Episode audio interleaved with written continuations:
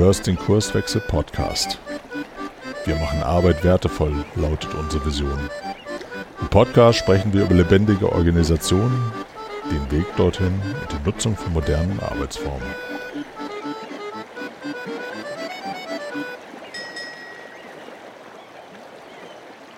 Moin, moin. Hier ist der Frank von Kurswechsel und es ist Zeit für eine neue Podcast-Episode. Und heute habe ich mich mit dem Ulf Brandes verabredet und möchte mit ihm über das Thema Kulturwandel sprechen und mit ein, ein wenig mit Mythen rund um dieses Thema aufräumen. Hallo erstmal, Ulf. Ja, hallo. Ich freue mich, dass ich hier bin. Bevor wir inhaltlich einsteigen, ähm, würde ich dich einfach mal bitten, dich so ein bisschen vorzustellen. Ähm, ja, wo, wo kommst du denn eigentlich so her? Äh, was, was, äh, wo bist du gerade und wo geht vielleicht deine Reise mal hin? Fang doch mal an. okay, also wo komme ich her? Ähm, ja, ich habe mich äh, schon als als äh, Schüler mit mit Systemen beschäftigt. Ich habe mal als als Schüler für eine für eine Firma eine komplette Lagerwirtschaft programmiert in D-Base damals noch in den 80ern und äh, die dann auch wirklich jahrelang an Produktion war und äh, fand es immer spannend zu gucken, was brauchen Menschen eigentlich und wie kann Technik das unterstützen und komme da sehr aus dem IT-Bereich, habe dann Physik und VWL studiert und mich da auch also mit äh, ganz viel Systemtheorie auch beschäftigt, aber auch in der VWL mit Verhaltensökonomik, also wie eigentlich welche Rolle hat das Verhalten und haben Glaubenssätze der Menschen auf, auf auch die Performance in der Wirtschaft. Das waren so Themen, die mich dann auch mehr interessiert haben irgendwann als Systeme von irgendwelchen Elektronen oder Teilchen oder so in der Physik. Und habe dann IT gemacht, beim großen Konzern angefangen, amerikanisches Management, Procter Gamble äh, das, das war dann wirklich eine gute Management-Ausbildung, wo ich ganz viel von dem, was mir eigentlich heute als Organisationsentwickler äh, sehr am Herzen liegt, habe ich bei Procter gelernt letztlich, weil wir damals einen globalen Kulturwandel ähm, äh, gebraucht haben und den Weg dafür gebahnt haben weltweit und mit einem geilen Team in verschiedenen Funktionen. Und äh, da ging es ganz viel um Globalisierung auf der einen Seite, also internationale Zusammenarbeit an gemeinsamen Themen weltweit arbeiten, statt nur jedes Land für sich. Und das war eine richtig fantastische Ausbildung. Also ganz viel, auch wirklich Praxis letztlich halt. Ja, da wirklich mit Führungskräften, mit Geschäftsführern von Ländergesellschaften zusammensitzen. So, das war mein Einstieg im Management und ich, zähle jetzt nicht alle Stationen, auch in der PayPal auch ein paar Jahre gewesen, habe ähm, da Business Development gemacht und verantwortet, ähm, als wir den deutschen Markt eingeführt haben. Also ich komme eigentlich sehr aus der Praxis, wenn es darum geht, Menschen mitzunehmen in komplizierte, neue, herausfordernde, manchmal ein bisschen besorgniserregende Herausforderungen. Und ähm, habe dann aber, als ich meinen Scrum Master gemacht habe, bei einem Startup dann 2007, 8, 9 irgendwann in dem Dreh, äh, nee, 8, 9, 10, so die Kante, genau, habe ich ähm, gemerkt, wow, also jetzt ist plötzlich mit Agilität und Scrum so eine Methode greifbar, so, so ein Framework, das mir total hilft, das, was ich immer nur so im Herzen hatte und so als als, als Erfahrungswerte kannte, plötzlich mit so einer Struktur und Begriffen und Sachen, die andere auch kennen und so zu unterlegen und habe insofern da beschlossen, ich mache mich damit selbstständig und ich bringe Scrum in die Welt. Ne? Das war jetzt vor zehn Jahren oder so, also das ist schon jetzt eine Spanne, seit der ich das mache und heute stehe ich halt jetzt an dem Punkt, dass ähm, ich glaube, dass das Thema Haltung und was glauben wir eigentlich über uns Menschen und über andere Menschen dann ja auch, äh, wie Gemeinschaft funktioniert, wie Wandel funktioniert, dass das eigentlich die Wurzel ist, zum einen für die Frage, ob eigentlich eine Scrum-Einführung funktioniert oder nicht. Da kann ich mit Methodik noch so viel machen. Aber letztlich geht es darum, wie die Menschen sich sehen und begegnen. Und das kann ich methodisch nicht irgendwie erzwingen oder formen. Und jetzt, wenn du mich fragst, wo gehe ich hin? Also ich glaube, dass wir und das hat ja auch die Corona-Krise, auch bei der, obwohl vieles ja auch gelungen ist, ja, weil wie so ein Brennglas wird öfter gesagt, gezeigt, ja, wir müssen an die Strukturschwächen in Deutschland ran, in Europa ran, in der ganzen westlichen Welt eigentlich ran. Und wir haben so ein paar Strukturschwächen und da wird immer gern das Technische gesehen, aber eigentlich geht es darum, den emotionalen Umgang miteinander mal ganz anders zu verstehen und äh, sich da auch anderes zu trauen als immer nur Zahlen, Daten, Fakten. Also ob das in der Politik ist oder im Topmanagement oder unter Ingenieuren oder mit Zulieferern ist eigentlich egal. Ja? Also kriegen wir eine menschliche Verbundenheit hin. Ich glaube, das wird immer dringlicher, auch nicht nur jetzt, was irgendwie Good Governance anbelangt, Stichwort Corona-Krise, sondern auch insgesamt, äh, wenn man sich fragt, wie Menschen eigentlich wirklich dieses Umdenken hinkriegen wollen, also wie die Menschheit das hinkriegen will von so einer Verbraucherkultur, die wir sind, Consumer, in eine irgendwie nachhaltig diesen Planeten erhaltende Kultur reinzuwachsen, Das geht nicht mit Politik und das geht nicht mit Subventionen oder mit irgendwelchen Methoden, sondern da muss ein ganz tiefes Umdenken stattfinden, wo es, glaube ich, um die Frage geht, wie wir uns als Menschen eigentlich zu uns selbst und auch zur Natur verhalten wie da unsere Beziehung ist. Und mich interessiert insofern sehr, da jetzt zu gucken, es gibt leider, glaube ich, im Markt sehr viel unnütze bis schädliche Methodchen und Tools und was noch alles, um so ein Umdenken den Menschen zu erleichtern, sie dazu wirksam einzuladen, dass es auch bleibt, auch krisenfest ist. Und da habe ich seit vielen, vielen Jahren geforscht dazu. Äh, Augenhöhe, die Filmkampagne war ein Teil dieser Forschung, wirklich mit der Kamera mal Feldforschung bei Unternehmen zu betreiben, die einen ganz anderen Umgang miteinander haben. Da können wir bestimmt noch ein bisschen drüber sprechen später. Also welche Art von Wandel bringt denn eigentlich ein Umdenken, dass wir unseren Kindern, unseren Enkeln und auch deren Enkeln eine vernünftige Welt hinterlassen? Ich habe drei Kinder und das wird mir immer bedeutsamer. Äh, noch vielleicht als letzter Punkt noch meiner Motivation. Ne? Also wenn man sich überlegt, als wir aufwuchsen, so 70er, 80er, da hatten wir alle eine, eine goldene Zukunft vor uns und alle dachten, das wird immer, immer besser. Und mit diesem Mindset sind wir in die Welt getreten. Und heute haben wir hier eine ganze Jugendgeneration, die nur noch hören, Krise, alles geht bergab. Und das ist ja furchtbar auch wenn meine Jungs sehr cool drauf sind, aber ähm, äh, da, ich bin dankbar dafür, dass sie einen sehr großen Optimismus haben, aber eigentlich sind die Aussichten, die sie äh, sich gegenüber sehen, sind ja sowas von düster. Und ich glaube, es ist dringend an der Zeit, dass wir hier ohne jemanden dogmatisch belehren wollen, aber so ein Umdenken in irgendeiner Art und Weise flächendeckend in die, ins Land und auch in die Welt bekommen, dann wird Führung anders sein, dann geht es den Menschen besser, dann kann man die Frage, was zählt eigentlich wirklich mal gemeinsam diskutieren, ob in der Firma oder in der Familie oder in der Politik. Äh, woran wollen wir eigentlich Erfolg messen? Ist es nur Geld? Was gibt es da noch? Da gibt es so viele gute Antworten, die alle schon da sind, sie sind nur nicht verbreitet. Insofern geht es da um den Paradigmenwechsel und das ist mein Wunsch jetzt mehr denn je, hier nicht als Aktivist, sondern als Praktiker und als Forscher, der ich bin, als angewandter Forscher, war ich schon damals als Physiker, ähm, Menschen zu helfen, äh, ja, umzudenken und andere dazu einzuladen. Ja, wow, da steckten ja wahnsinnig viele Facetten drin. Ähm, lass uns doch mal anfangen, so ein bisschen zu sortieren. Ähm, ich ich greife mal, ich, ich greif mal das Augenhöhe-Thema auf. Du warst ja einer der, der Pioniere dieser, dieser Initiative. Was, was hat dich denn so als, als Physiker und Verhaltensökonom sozusagen da so hingebracht, dass du da das mitgestalten konntest? Wie ging das eigentlich los? Und, und was waren so die Erlebnisse, die ihr hattet, als ihr, sag ich mal, dieses, dieses erste Filmprojekt da auf den Weg gebracht habt?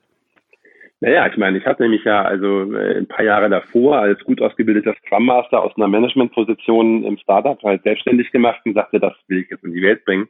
Und da immer schon gespürt, dass das mehr betrifft als, also dass auch die, die Grundwerte hinter Scrum und Agilität viel mehr betreffen als nur, wie Firmen ihre Projekte gestalten. Und insofern habe ich ganz viele Workshops gemacht immer und also auch so freiwilligen Workshops äh, mit einem gesellschaftlichen äh, Sozial-Entrepreneurship Background hier in Berlin und ähm, da sagte dann bei einer der Workshops auf einer Konferenz ein Teilnehmer, da muss ein Buch draus werden. Da habe ich ein Buch gemacht, Management Y, um so Praxisbeispiele zu sammeln.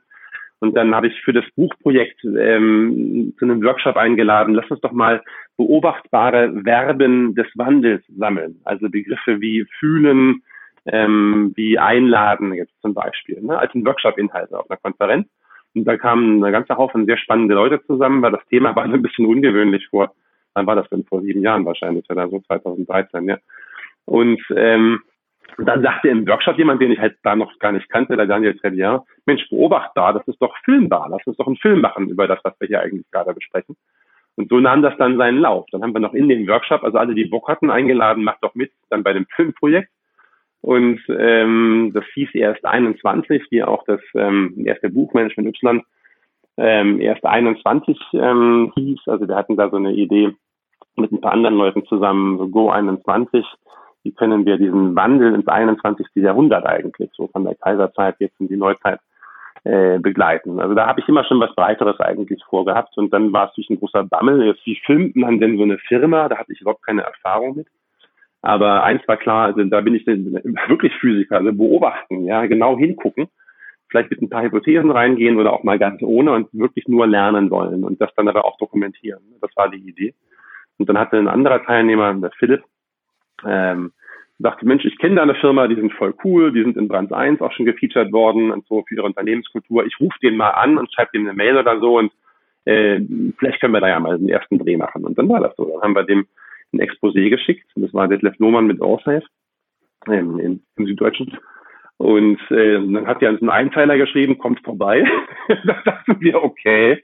Und dann sind wir hingefahren. Ja? Also äh, Philipp, Daniel und ich und haben da den ersten Dreh einfach mal erfunden. Wir wussten ja nicht, was man da macht irgendwie und haben so ein bisschen wie Heinz Dielmann uns gefühlt, wie so ein Tierfilmer, ja, der irgendwie am Wasserloch dann wartet, dass die Löwen sich paaren, so ungefähr, ja, also so, das haben wir dann zwei Tage da verbracht, aber das war schon so ergiebig, was wir in diesen zwei Tagen gelernt haben, wie man Unternehmenskultur einfangen kann. Also einfach wirklich, wir wollten fühlbar machen, dass es sich anders anfühlt, menschlich zusammenzuarbeiten. Und dann sagte da so ein Werksleiter irgendwie in so einem Nebensatz, naja, was wir hier machen, das geht halt nur auf Augenhöhe.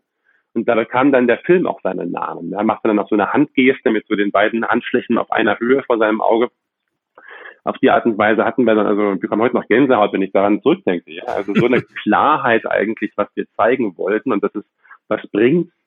Und dann haben wir daraus einen Trailer geschnitten und dann hatte der Sven Franke den großen Antrieb, irgendwie zu sagen, lass uns doch hier mal eine richtige Kampagne mit Social Media und sowas draus machen. Und Silke Neunzar wollte das mit einem Crowdfunding aufziehen und dann haben wir plötzlich zu fünf halt ein Team gehabt mit unterschiedlichen Aufgaben, ähm, da Interviews zu führen, zu drehen und das Ganze auf eine große Community letztlich halt, ähm, also eine große Community zu einzuladen, sich daran zu beteiligen über Social Media und über Crowdfunding und das hat dann eigentlich die Bewegung ausgelöst, die Augenhöhe, das kann man glaube ich heute wirklich sagen, letztlich geworden ist. Also wir haben ich weiß nicht, wie viele hunderttausend Menschen erreicht letztlich, die den Film geschaut haben in, in einer vier- oder fünfstelligen Anzahl Vorführungen, ähm, die, die auf unserer Webseite auch zum Teil eingetragen sind, die DVD-Verkäufe und so. Und äh, durch das Crowdfunding konnten wir den Film unter äh, Creative Commons Lizenz so stellen, dass man den sich einfach angucken kann. Also wir wollten nicht übers Kino gehen oder übers Fernsehen, obwohl der Film in TV-Qualität gedreht ist und sondern wollten, dass wirklich jedermann den angucken kann und wenn du halt den in der Firma zeigst, zahlst du eine Gebühr von 60 Euro halt. Ähm, manche Firmen haben auch Unternehmenslizenzen gekauft, die Bahn zum Beispiel. Also der ist in vielen Firmen ist der kennen den sehr sehr viele Mitarbeiter, weil es einfach in kurzer Zeit sehr spürbar wird, dass Wandel möglich ist. Weil ich glaube, das ist so das der erste Mythos zu glauben, Chef ist doof, Arbeit ist nervig äh, ja, das sind so Glaubenssätze, mit denen ja ganz viele in ihr Arbeitsleben schon eintreten oder das früh lernen. Und damit mal aufzuräumen und sagen, nein, Gemeinschaft geht und es fühlt sich anders an, gemeinsam an einem Strang zu ziehen. Augenhöhe ist möglich und ermöglicht ganz anderes Vertrauen ineinander, ganz anderes Engagement vor allen Dingen. Ähm, und mir war auch wichtig halt bei dem Film, dass wir halt eben nicht selber auftreten, also auch keine Experten sprechen lassen, wie sonst in allen Arbeitsweltfirmen, die es bis dahin gab. Also es sprechen wirklich nur Menschen, entweder mit uns, man sieht, was sie sagen, oder halt miteinander und die machen ihre Arbeit im Meeting. Es gibt eine tolle Szene, wo ein Bewerber eingestellt wird. Das war richtig berührend, wo du auch schon aus dem Bewerbungsgespräch führst, mit was für einem menschlichen Blick da die Gruppe, die die Person interviewt, ähm, der dann später eingestellt wurde, obwohl an sich auf dem Papier vieles dagegen gesprochen hätte vielleicht. Aber mit dem menschlichen Blick, wie viel mehr auch zutage tritt an Potenzial bei einem Bewerber zum Beispiel, das ganz rührend und auch ganz vieles andere. Also bin heute noch froh, dass wir das gemacht haben, auch wenn es ein unglaublicher Kraftakt war. Ähm, und dass wir vor allen Dingen so vielen Menschen damit einfach spürbar machen konnten, Arbeit geht auch ganz anders und es fühlt sich besser an. Und wir wollten auch, letzter Punkt, das bei mir auch ein ganz großes Anliegen, keine exotischen ich weiß nicht, Design Thinking Agenturen zeigen, sondern wirklich Mainstream Business. Also wir haben ein Krankenhaus, wir haben eine Klinik, wir haben äh, einen metallverarbeitenden Betrieb. Das ist so die Liga letztlich halt, dass Menschen wirklich sagen können, wow, wenn das da geht in der Branche, dann geht das auch bei uns. Und keiner sagen kann, na ja, Berlin, irgendwelche Hipster. Nee, das sind wirklich Alltagsszenen mit alltäglichen Unternehmen und alltäglichen Menschen, die einfach nur durch eine Unternehmenskultur befähigt sind, äh, eingeladen sind, die selbst zu sein und sich als Menschen auf Augenhöhe zu begegnen. Man, man spürt, was das bringt. Ja, das war eine coole Zeit. und ist noch nicht vorbei. Also ich bekomme noch heute Anfragen, den Film vorzuführen. Und äh, noch ein wichtiger Punkt vielleicht, der auch gerne vergessen wird. Ähm, wenn man, egal was man macht eigentlich, das ist auch so ein, auch so ein Mythos, so die Idee, ich mache so eine Intervention, denkt, ich zeige den Film und danach ist alles gut. Und zwar auch, das war von, ich glaube, von, von Philipp war der Impuls sehr stark.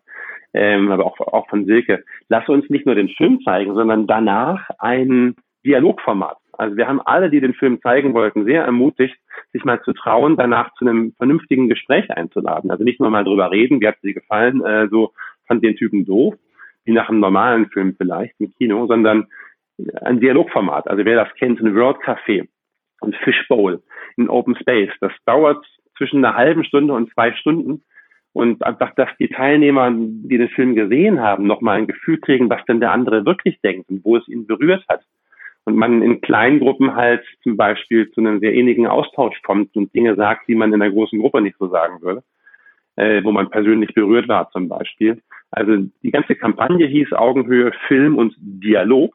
Und das ist ein ganz wichtiger Grundpfeiler von Change. Also wir brauchen eigentlich der, der wichtigste äh, Hebel zu irgendeiner Veränderung zum Umdenken ist, wenn Menschen miteinander in einer gut geführten Art und Weise ins Gespräch kommen und da einen Raum haben, wo sie frei sprechen können, frei von Angst, frei von bisschen gängelnden Fragen irgendwelcher Moderatoren und da wirklich zu sich finden und dann aus diesem zu sich finden zueinander finden. Und das ist super einfach. Also das haben Leute in den möglichsten Mainstream Oldschool Unternehmen hinbekommen und begeistert berichtet, was diese Gespräche, die es noch nie vorher vielleicht in der Firma in der Qualität gegeben hat, was die auch später möglich gemacht haben. Deswegen Augenhöhe, Film und Dialog. Also ich würde das gern sogar noch verstärken. Äh, ich habe den zu einer Zeit geguckt, wo ich selber Führungskraft äh, in einem Konzern war.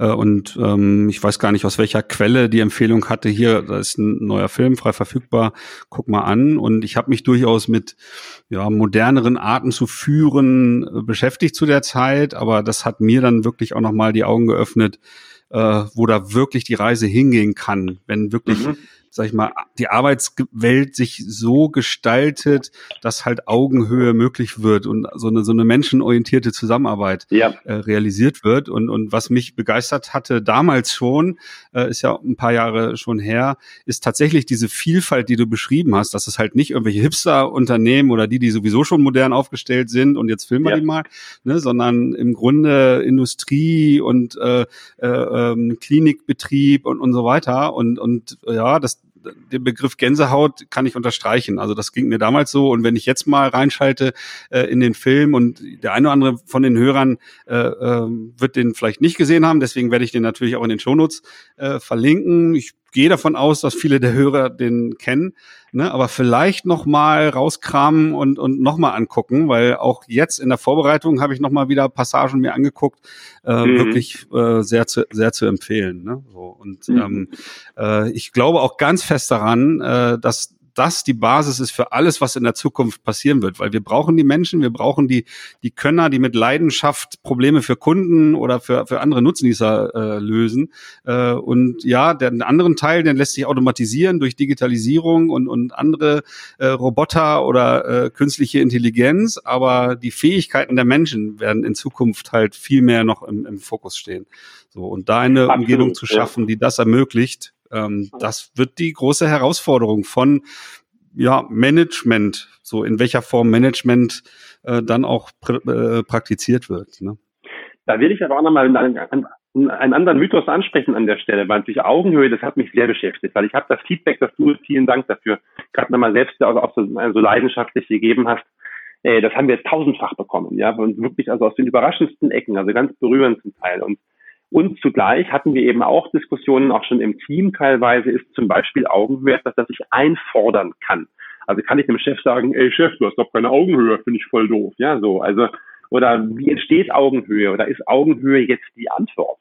Wir haben mit dem Ziel von Sistelios, also mit Gunter Schmidt und der Mechtel Reinhardt zum Beispiel, haben wir mal gescherzt, da habe ich so das auf, ich habe das genannt, ähm, das therapeutische Teekästchen. Also gibt es Dinge, die man nicht übertreiben kann. Ja, also wo es, wo mehr quasi immer gut ist, mit der Frage, ist Augenhöhe so ein Ding? Also ist mehr Augenhöhe immer gut? Ja, also, und das hat mich wirklich jahrelang beschäftigt und ich würde es heute anders sagen. Also ich finde, Augenhöhe ist ein wichtiger Begriff, aber die ganze Frage der Autorität ist eine, da kann man auch hingucken. Und also viele, auch gerade in der Orga-Entwickler, in der Change-Szene, sind natürlich Menschen auch, die den Beruf zum Teil machen, weil sie halt denken, wir müssen mit Autoritäten aufräumen zum Beispiel. Ja, und ich habe ich hatte halt Eltern mit einem bestimmten Stil und äh, habe mich auch, also in meinen Managementjahren vor allen Dingen, immer wieder auch an bestimmten Autoritäten abarbeiten müssen. Da gab es Führungskräfte, die ich hatte, die ich grandios fand und andere, wo ich den Stil irgendwie schwierig fand und so.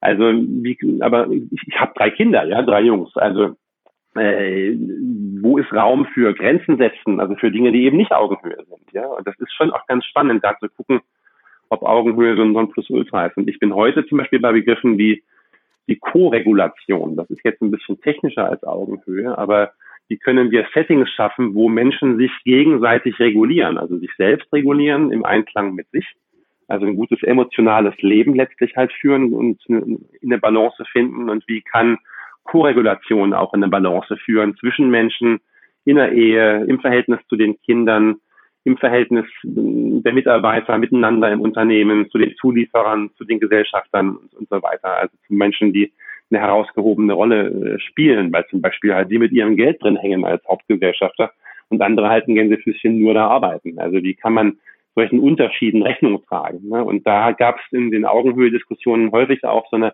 Dogmatik, dass jetzt Augenhöhe die Lösung ist. Und das ist ein wichtiges Thema, das viel zu kurz kommt in den meisten Arbeitsbeziehungen in Deutschland und anderswo.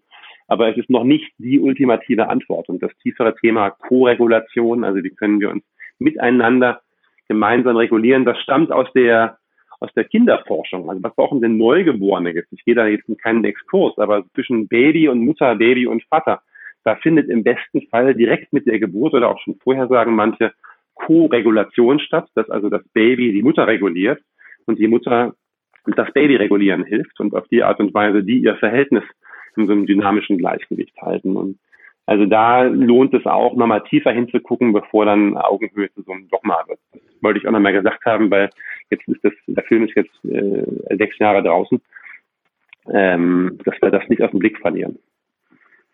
De definitiv. Und es gibt ja auch ganz klar Verfechter, die sagen, wenn ich in so einem Abhängigkeitsverhältnis bin, ob nun Kinder zu Eltern oder Mitarbeiter zu Chef, äh, dann ist Augenhöhe eigentlich schwer vorstellbar, weil ich werde immer irgendwie beurteilt oder bestraft oder ähnliches. Ist da überhaupt echte äh, ähm, äh, Augenhöhe überhaupt äh, zu erreichen? Oder muss ich eine ganz andere Form der Zusammenarbeit ja, Co-Regulation klingt sehr spannend und äh, würde ich gerne äh, zum anderen Zeitpunkt gerne vertiefen. Ne, mhm. Die, die, Frage ist halt, wie, wie, wenn wir auf Organisationen tatsächlich gucken, ja. wie müssen Organisationen gestaltet werden, damit diese Zusammenarbeit entweder selbst organisiert oder mit verteilter Führung oder was auch immer für Konzepte da äh, ähm, realistisch sind, um vielleicht auf dieses hierarchische verzichten zu können, dass also die Türen für sowas wie Augenhöhe halt viel weiter offen stehen, als wenn der eine den anderen irgendwie beurteilen muss oder Aufträge vergeben muss oder, oder ähnliches. Ne? Dieses Oben und Unten ist da vielleicht tatsächlich ein bisschen schädlich. Ja, das ist auch ein echt ganz spannendes Thema. Das ist ein weiteres, also ein weiterer Mythos, der in, im Zuge der Augenhöhebewegung entstanden ist, ist so die Idee der universellen Gleichheit der Menschen, für die natürlich erstmal ganz viel spricht aber dann ist es halt ein Unterschied, ob ich irgendwie halt eine Million oder auch nur 10.000 oder auch nur 1.000 Euro aus meinem Vermögen nehme und andere machen was damit. Oder ob halt ich einfach derjenige bin, der 1.000 Euro kriegt und damit was machen kann. Das ist einfach, und ich habe da von der Mechthild Reinhardt, von Sistelius damals den ganz einfachen äh, Spruch wirklich auch mitgenommen, der mich lange beschäftigt hat. Was ist mit den Unterschieden? Also, ähm, und sie sagt also jetzt aus der Arbeit, die die in der Klinik machen dort, ähm, bei Unterschieden wird gelernt. Also wenn wenn alles gleich ist, kann schon nicht gelernt werden. Und das ist eine andere Diskussion. Also Lernen ist ja auch ein ganz wichtiger Aspekt, gerade auch von Organisationsentwicklung letztlich, was ja eigentlich erstmal das Begleiten und Fördern eines Lernprozesses ist. Und ähm, wenn solche Unterschiede da sind, wie zum Beispiel du arbeitest mit meinem Geld ähm, oder meiner Fabrik oder meinem sonst, oder ich vertraue dir mein Kind an, ja, also meinetwegen in der Kita oder so, muss gar nicht um Geld gehen. Ich vertraue dir etwas an, zum Beispiel, das mir kostbar ist. Ne? Also da sind Unterschiede und die jetzt einfach nivellieren wollen, ist auch einäugig und da wird viel dann auch erschwert eigentlich an dem Wandel, den glaube ich die Welt gerade wirklich erlebt und den ich förderungswürdig finde. Betrifft auch unser Verhältnis zur Natur. Das ist nochmal ein ganz abendfüllendes Thema für einen ganzen Podcast für sich. Ist die Natur etwas, das uns anvertraut ist?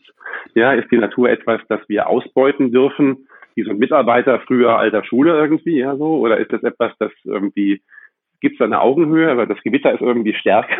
ich kann das Gewitter nicht weg Augenhöhe diskutieren. Ja, also ist ganz interessant, da diese tieferen Ebenen, die ich sehr spirituell finde, ähm, wenn man das wirklich bis zum Ende mal mit Menschen sich dazu austauscht, auch wie unterschiedlich da unsere Sichtweisen sind, sich diesen tieferen spirituellen Ebenen auch zu öffnen. Das ist ein ganz anderes Thema, auch unter dem Aspekt Mythen der Gesellschaft. Ja.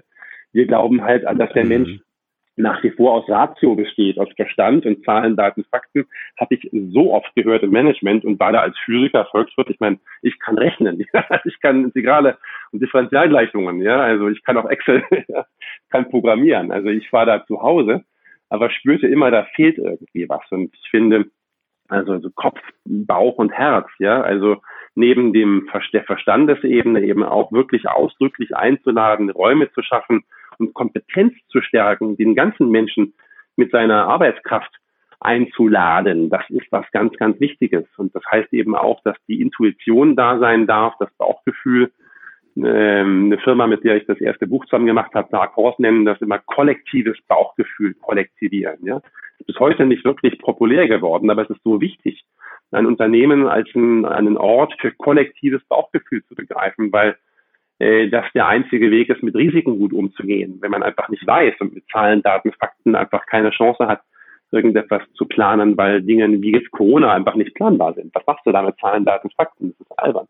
Und die spirituelle Ebene, die geistige, ist nochmal eine ganz andere, was für viele auch eine Herzensebene ist, ja, also wo wir gar nicht wissen können, eben auch in so einem äh, unser Grundverhältnis zur Natur und zum Menschsein, zum eigenen Menschsein ja, zu, zu reflektieren. Also bin ich als Mensch gehalten, mich im Griff zu haben? Ist das die richtige Sichtweise, die irgendwie gesund ist?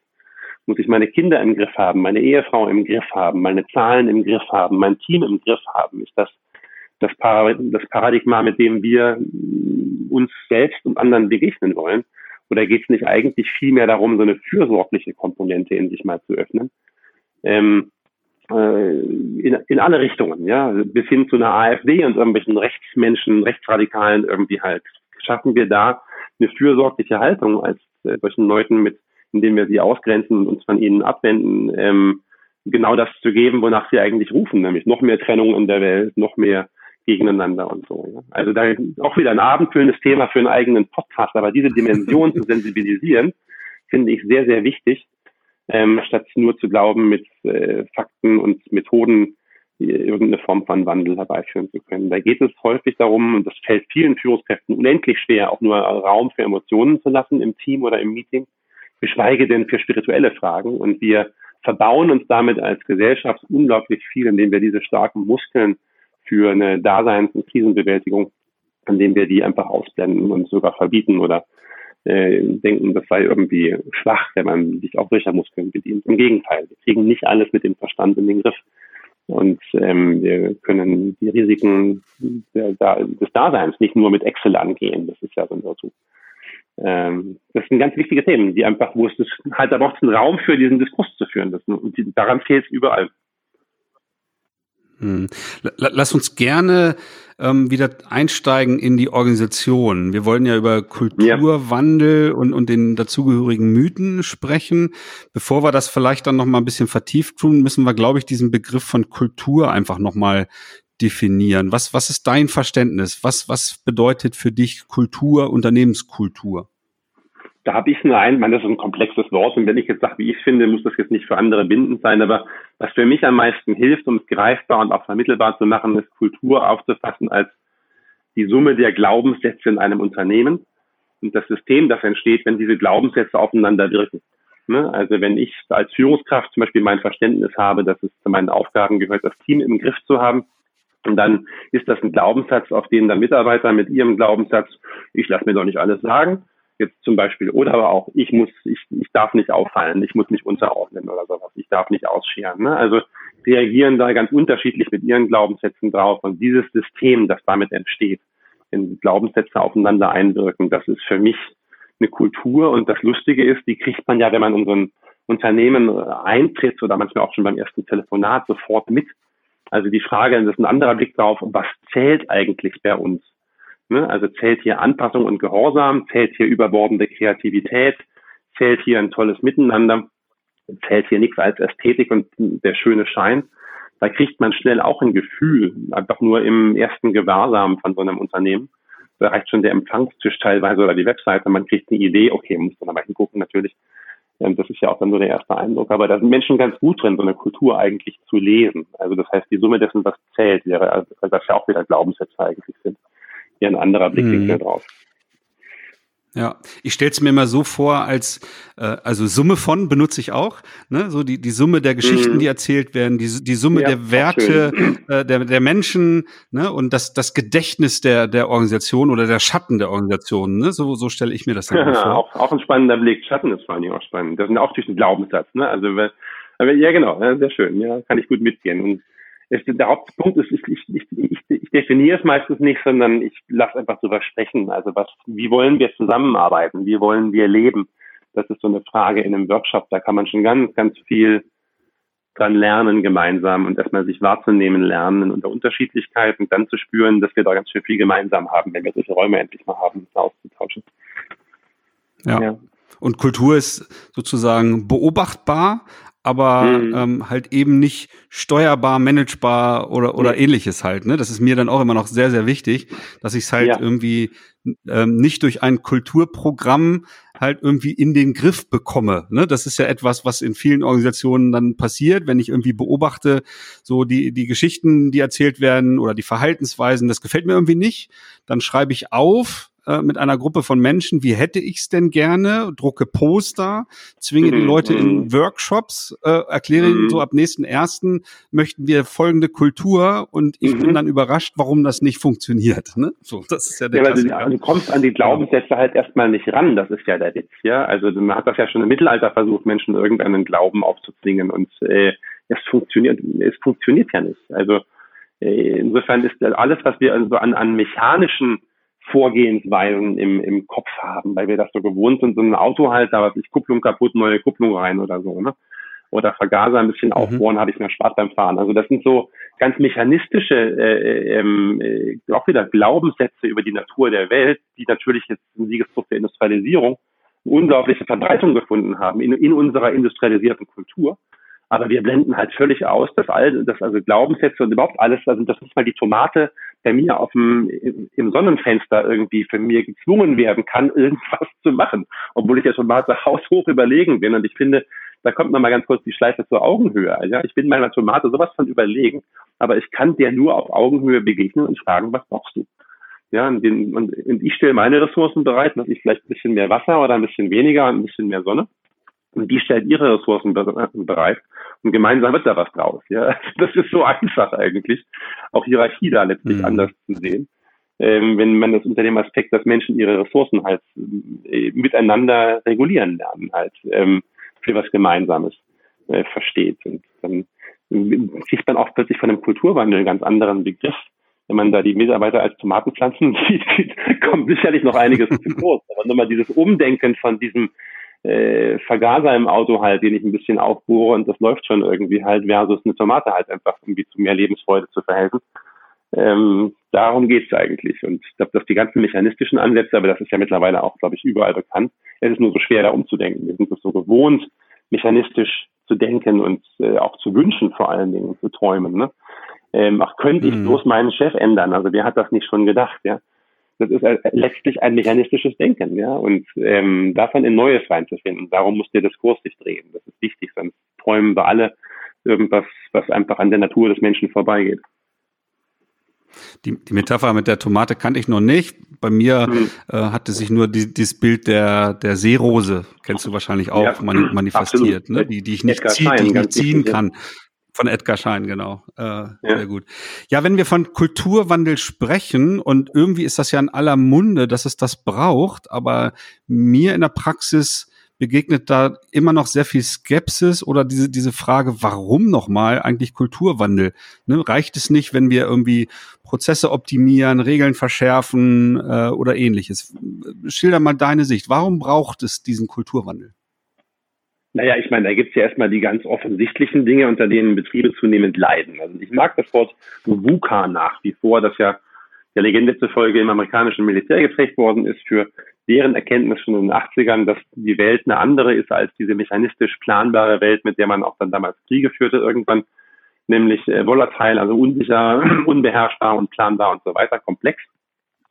Und ähm, die Auswirkungen dieser VUCA-Welt zeigen sich halt überall da, wo ich die Talente nicht halten kann, die ich brauche oder ähm, nicht gewinnen kann, wo Disruption meinen Markt, meine ganze Existenz bedroht.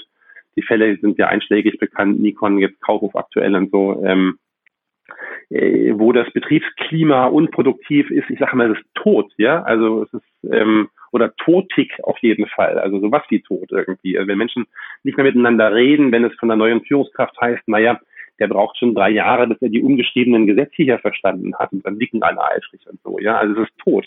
Da wird ja nicht mehr gesprochen anscheinend über das Wesentliche. Und ähm, dann ist entsprechend die Innovation natürlich auch gleich null. Ja, wenn Menschen nicht miteinander sprechen, also nicht offen, sich nicht koregulieren können, ja, sondern alles so nur verklausuliert, höflich, politisch argumentiert wird.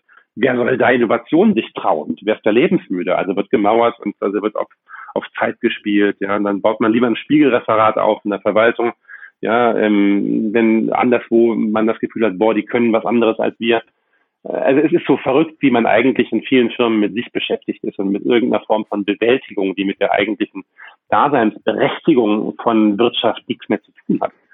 Und äh, das können wir uns leisten, glaube ich, weil wir nach wie vor halt, äh, ja, weil es uns hier im Land sehr gut geht. Und manche sagen auf Kosten der dritten Welt, das sehe ich auch zunehmend so als ein ganz anderes Thema nochmal.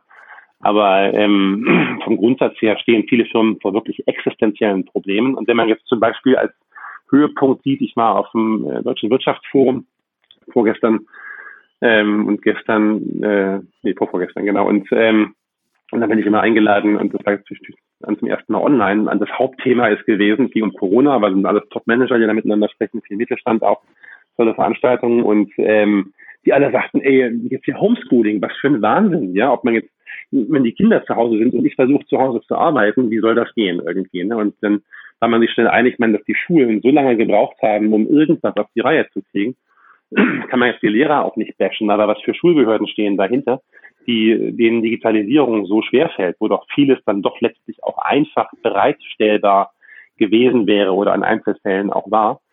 Äh, wir haben die Kinder an der Privatschule, an der ESPZ in Berlin, die ist durch den Lalu ganz bekannt geworden und ähm, da haben wir also ratzfatz durch engagierte Eltern, die mit den Lehrern an einem Strang gezogen haben, Server hingestellt, äh, wo dann die, die Lehrer ihre Aufgaben und ihre Materialien ablegen können. Das hätte jede Schulbehörde locker auch hinbekommen. Also nur an dem, ich will die Schulbehörden nicht, äh, hier nicht bashen, aber nur an dem Beispiel, wie starr, wie wenig resilient, wie wenig krisenfest viele unserer zentralen Strukturen sind. Und äh, in manchen Branchen halt natürlich weniger die immer schon zu den forschenden Industrien gehört haben. Äh, die haben Gewohnung daran, mit Unsicherheit umzugehen, Forschung zu betreiben, andere betreiben Verwaltung und das ist halt starr wie unterm Kaiser. Und das, da müssen mhm. wir ran. Also, weil ich glaube, sonst steht wirklich die, unsere Krisenfestigkeit, unsere Resilienz, die eh schon durch Umweltfaktoren immer mehr herausgefordert wird, auch von innen vor großen Zerreißproben, die schlimmer werden. Und das spüren eigentlich, also ich glaube, es gibt keinen DAX-Konzern, der nicht schon vor fünf Jahren sagte, wir sind agil. Ja? Alle Vorstände, mit denen ich spreche, die sind super aufgeklärte Leute. Da ist heute eine ganz andere Generation am Werk in den meisten Unternehmen. Und ähm, oft sind noch die Gesellschafter, gerade die Börse, die wollen einfach Kohle sehen. Das ist natürlich ein Problem, wenn es da nicht um Purpose geht, um echten Daseinszweck eines Unternehmens, sondern dass eben eine Gelddruckmaschine sein soll. Äh, aber da gibt es ganz strukturelle Themen, an die wir ran müssen. Und die sind nicht nur Digitalisierung, was sicherlich auch ein weiteres Schmerzensthema ist, ja, was aber auch ein Innovationsthema eigentlich ist. Und die große, und ich glaube, keines von diesen Themen, ob Industrie 4.0, Digitalisierung, Mitarbeitermarketing oder irgendwas, lässt sich ohne eine Reflexion von Haltungen, von Glaubenssätzen, vom Purpose des Unternehmens, wofür machen wir das hier eigentlich, wirklich wirksam angehen. Und da ist, weicht man aus das ist als Führungskraft für viele ein ganz schwieriges Feld, solche Gespräche einzuladen. Plötzlich geht es ja auch um meine Rolle und um meinen Beitrag zum Beispiel als Führungskraft. Huh, will ich darüber sprechen mit meinen Kollegen? Hm, unangenehm. Ne, aber ich brauche solche Dialoge, damit äh, Wandel passiert und dass Wandel unabdingbar ist. Das ist, glaube ich, bis in die letzte Verwaltung mittlerweile absolut. Da nicken alle. Das, das ist jetzt allen klar geworden. So als systemisch denkende Menschen, die davon ausgehen, dass jeder im Rahmen seines Kontexts sich irgendwie klug verhält, müssen wir das ja auch den Entscheidern und den so viel kritisierten Führungskräften zustehen. Jetzt geht es ja irgendwie darum, diese, diese Muster, die wir da beobachten, irgendwie zu durchbrechen und halt irgendwie andere Glaubenssätze auf den Weg zu bringen. Was, was ist da deine Erfahrung oder welche Empfehlung würdest du Entscheidern geben, die irgendwie spüren, ob nun VUCA oder äh, die, die Zahlen stimmen nicht mehr oder so? Was, was können erste Schritte sein, um das zu reflektieren, um genau diese, diese eigenen Muster mal zu durchbrechen und eben anders in der Organisation sich zu verhalten? Was, was ist deine Erfahrung oder was ist deine Empfehlung? Na, ich habe da ein ganzes Buch zugemacht, Social Energy, wo es darum ging, wie können wir als Führungskräfte dazu beitragen und auch als Mitarbeitende, dass diese Kraft der Gemeinschaft, die jeder kennt aus irgendwelchen privaten Kontexten, dass die auch in, in der Firma letztlich zu mehr Lebendigkeit führt. Und ein Schlüsselwort da von mir ist Verbundenheit. Das ist aber ein Wort, das für viele auch erstmal sich erschließen muss. Ich finde, Dialog ist der einfachste Zugang letztlich halt. Ja, also wir kommen nicht umhin, zu Dialogen einzuladen, wo wir uns herantasten an den Mut, uns zu sagen, was wir glauben, uns zu sagen, was wir uns wünschen, uns zu sagen, was wir voneinander glauben und was wir voneinander wünschen. Und dann in solchen Dialogen, aber moderne, und da gibt es einige gute, bewährte Formate zu haben, im besten Fall auch eine Moderation, bis das von selber läuft, ähm, die die Offenheit einlädt, die Menschen schützt, die was Mutiges sagen davor, dass dann plötzlich andere über sie herfallen. Also da ist Moderation schon wichtig. Das kann auch die Führungskraft selbst nicht leisten in ihrer Doppelrolle dann als Teilnehmer und Moderator. Also es braucht und auch die Rollen in so einem Veränderungsprozess zu verstehen. Ja, da gibt einen berühmten Physiker auch, David Bohm, kann ich selbst als Physiker auch nur deswegen allein schon sehr lustvoll hier kurz ins Feld führen, weil der hat, hat sich als Physiker auch mit ähm, der Entwicklung von Organisationen beschäftigt. Das war ihm ein großes Anliegen und ähm, die ganzen großen Vordenker heute, also Otto Scharmer, Peter Senge zum Beispiel, Josef Jaworski, bei dem ich äh, dieses Jahr auch nochmal eine, eine Masterclass gemacht habe, berufen sich auf David Bohm. Ähm, äh, Sharma hat dann die Theorie U entwickelt. Aber was Bohm eigentlich damals sagte, war schon, äh, lasst uns im Veränderungsprozess, jetzt nur als ein Beispiel, also deine Frage, Tipps für Führungskräfte im Wandel, ähm, lasst uns ähm, gucken, es gibt die Menschen, die wollen Veränderung, was haben die für eine Verantwortung? Es gibt die Menschen, die wollen Veränderung nicht oder hätten gerne eine andere was haben die im Dialog für eine Verantwortung? Und dann gibt es die Unterstützer, die sagen, ach ja, Mensch, geh du voran mit deiner Vision, wir finden das gut. Ja, also die Ja rufen. Und es gibt als vierte Rolle im sogenannten Bohmschen Dialog, das kann man mal googeln, gibt es die Beobachter, die sagen, ich halte mich raus, das ist nicht mein Ding. Und was haben die eigentlich für eine Verantwortung? Und ich habe das öfter in Workshops verwendet, einfach nur mal in einem laufenden Prozess. Das kann man ja mit ganz einfachen Fragen mal äh, angehen. Jetzt ganz konkret zum Beispiel die Frage, mehr Homeoffice, ja oder nein. Ich meine, nach Corona gibt es, glaube ich, keinen Betrieb, in dem das gerade nicht diskutiert wird. Ja? Ähm, sagen wir mal, diese vier Rollen einfach mal explizit besetzen und äh, Menschen in einem, im Raum einladen und das braucht keine zwei Stunden halt. Ja, man hat einen richtigen Schritt gemacht, sich mal zu gucken, bin ich eigentlich in der Frage eher Beobachter, bin ich eher Veränderer, bin ich eher Ja-Sager oder bin ich eher Verhinderer oder Blockierer, Bremser. Ne? So, und das mal ehrlich hm, stellen zum Beispiel. Da kann man so viel daraus lernen als Gruppe in kürzester Zeit und ein wirkliches, ein wirkliches, also ein gemeinsames Wollen aus einem gemeinsamen Bauchgefühl herbei kultivieren. Ähm, da gibt es ganz, ganz viele solche ähm, Arbeitsweisen und ich habe in meinem Buch Social Energy, das 2018 rauskam, also da mit so einem Mix aus Praxisbeispielen, also auch durchaus relativ detailreiche immer so fünf, sechs, sieben Seiten im Buch, ähm, Fallstudien und eben auch vielen solcher einfachen Interventionsmöglichkeiten Führungskräften was an die Hand gegeben, was nun genau diese Themen aus verschiedenen Blickwinkeln beleuchtet und da auch die Spanne versucht, ein Stück weit zu halten von der ganz pragmatischen, so kann man es mal machen und macht Erfahrungen Ebene, bis hin zur, zur Frage, wie kommen wir eigentlich in dem, bei unserem Menschenbild jetzt halt weiter und weg von dieser Idee, dass Menschen eigentlich nur Geld wollen, ja, sondern was wollen Menschen denn noch an Zugehörigkeit zum Beispiel wachsen und so. Ähm, dass äh, Menschen setzen sich eigentlich gerne ein füreinander, ja, wie können wir das fördern? Also solche Fragen habe ich in dem Buch äh, in, in großer Tiefe und Breite sehr praxisgerecht aufgearbeitet. Kann ich nur empfehlen, kurzer Eigenblock hier, aber da mal reinzugucken, weil das eigentlich genau die Frage adressiert. Ja, das werde ich, werde ich natürlich zusätzlich in den Shownotes wie alle anderen Quellen äh, natürlich auch verlinken, dass die Hörer da halt auch an zentraler Stelle nachschauen können und das vertiefen können. Ähm, Ulf, ich wir haben irre viele äh, Facetten kennengelernt von dir und den Themen, mit denen du dich äh, beschäftigst. Wir haben Themen angerissen, die wir jetzt in der kurzen Zeit gar nicht vertiefen konnten. Ich hoffe, wir haben einiges an Mythen äh, in Frage stellen oder aufklären äh, können. Ich danke dir vielmals für deine Zeit. Äh, wenn die Hörer jetzt irgendwie mit dir in Kontakt treten wollen oder mehr von dir wissen wollen, äh, über welche Kanäle bist du da am besten zu erreichen? Am einfachsten ist LinkedIn, weil unsere Homepage gerade in Überarbeitung ist ähm, und da jetzt einige neue Themen noch untergebracht werden. Insofern, also über LinkedIn oder Xing ist das am aller einfachsten. Ähm, genau.